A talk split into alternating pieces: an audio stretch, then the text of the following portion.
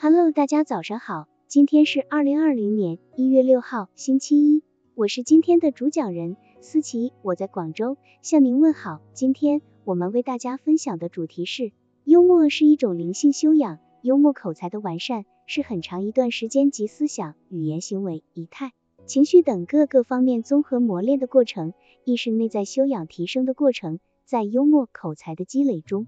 这一过程应被视为心理的准备与承受过程。有些人喜欢抬杠，搭上话就针锋相对，无论别人说什么，他总要反驳，这是最可怕的习惯。犯这种毛病的人很多，而且每每自己都不知道为什么会这样呢？因为他不喜欢听取别人的意见，在心中只有自己，而且他自以为比别人高明，即使真的见识比别人高明。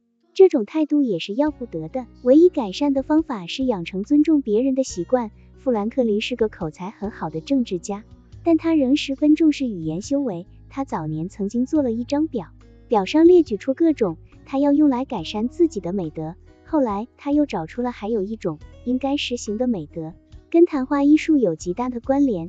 他说：“我在自我完善的计划里，最初想做到的有十二种美德，但有一个做教徒的朋友。”有一天前来向我说，大家都认为我太自傲，原因是我的骄傲常在谈话中显露。当辩论一个问题时，我不但固执的表现我自以为正确的主张，而且有些轻蔑别人的样子。我听了他这话，立刻就想矫正这种缺点，因而在我表上的最后一行加了虚心这一条。